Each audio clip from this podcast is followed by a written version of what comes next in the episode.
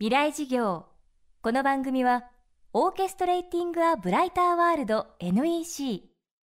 暮らしをもっと楽しく快適に川口義賢がお送りします。未来授業水曜日チャプター3未来事業。今週の講師はライター編集者の早水健郎さん。メディア論や都市論ショッピングモールや団地の研究などを専門分野に著書も多数発表しています。人口が集中する東京の中心部でコミュニティを重視する現代版長屋暮らしが人気を集める今の東京。早水さんによればこの現象は東京に限ったことではないようです。未来授業3時間目。テーマは遠くのテレビ会議より近所の行きつけ。大都市への一極集中ってこれ東京だけで起こっていることでは実はないんですよね、えー、ニューヨークであるとかロンドンパリサンフランシスコこれ世界中の大都市で一極集中は起こっています。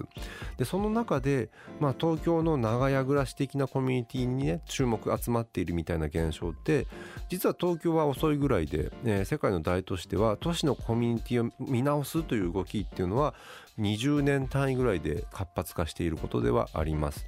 例えばパリでは隣人パーティー隣人祭りと呼ばれるような風習っていうのが90年代のまあ大熱波、えー、そこで多数の死者が出た時にもう一回都市のね自分たちの都市生活をアーバンライフ見直そうじゃないかっていう流れのもと隣にどういう人が住んでいるのかを知るために近所同士ワインを持ち寄ってパーティーをするっていう流れが一つ生まれたと言われています。で例えばニューヨークだったら大停電これニューヨークの大停電何度か起こってるんですけど東京と同じように帰宅難民その会社から家まで歩いて帰る人たちっていうのたくさん出た時に自分の家をねそのアパートメントとかを開放してちょっと休んでいきなよ。でそこでワインを振る舞ったりするようなことが起こって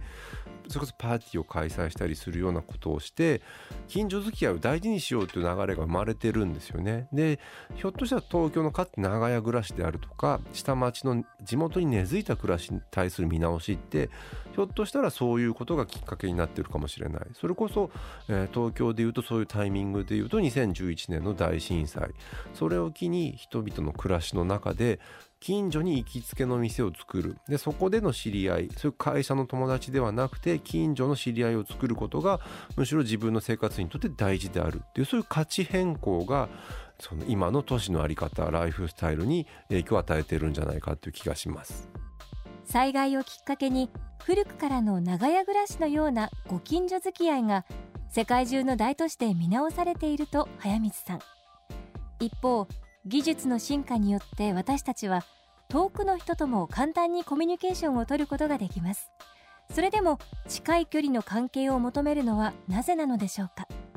交通テクノロジーとねその情報テクノロジーが発達すると人は通勤しなくてもいいっていう風になるという風に予測されてたんですよね。でそうすると遠隔地で仕事もできるしこれは都市に住んでる必要ないからわざわざ家賃が高くて人が多い都市に住む必要なんてなくなるじゃないか。で確かに今スマホ時代ですねパソコンがあって外でも仕事できるそうなった時代普通に考えるとこれ都市に住んでる必要ないでしょってなるんですけどこれむしろ起こったことは全く正反対逆のことが起こったんですよね。これ何かというと IT の時代になると近い人同士のコミュニケーションをさらに強くする働きこれスマホを持ってます。例えば LINE っていうサービスがあって遠くの人ともね気軽に会話できるようになるっていう時にじゃあそのそこで議論とか会話とかが起こるんですけどそこを補完するのって実際に対面コミュニケーションの補完でしかないということが言われているんですよね。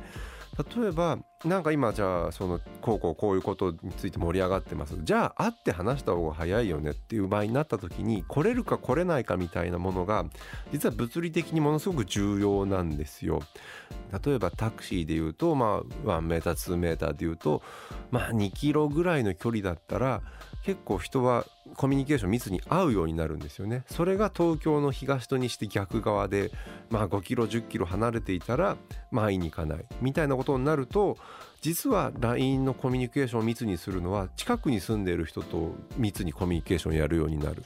距離が近い人たちが仲良くなるみたいなことが起こっているんですよ。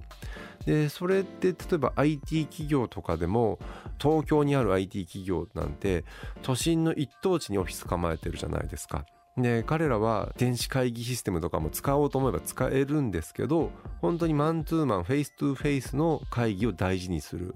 それってやっぱアイデアが生まれるのって人と人の距離なんですよね。距離が離れたところで電子会議するよりも、えー、本当に目と鼻の先のところで喋っていながら例えば一緒にランチに行く、えー、会議室からそのオフィスに移動する間のちょっとしたえー、やり取り。そこで実はビジネスのアイデアが生まれたりする。そういうことをすごい重視する企業ほど都心に住むことになっている。それは実は IT 企業だったりするのが非常に面白いところですよね。未来事業。今日は遠くのテレビ会議より近くの行きつけをテーマにライター編集者の早水健郎さんの講義をお届けしました。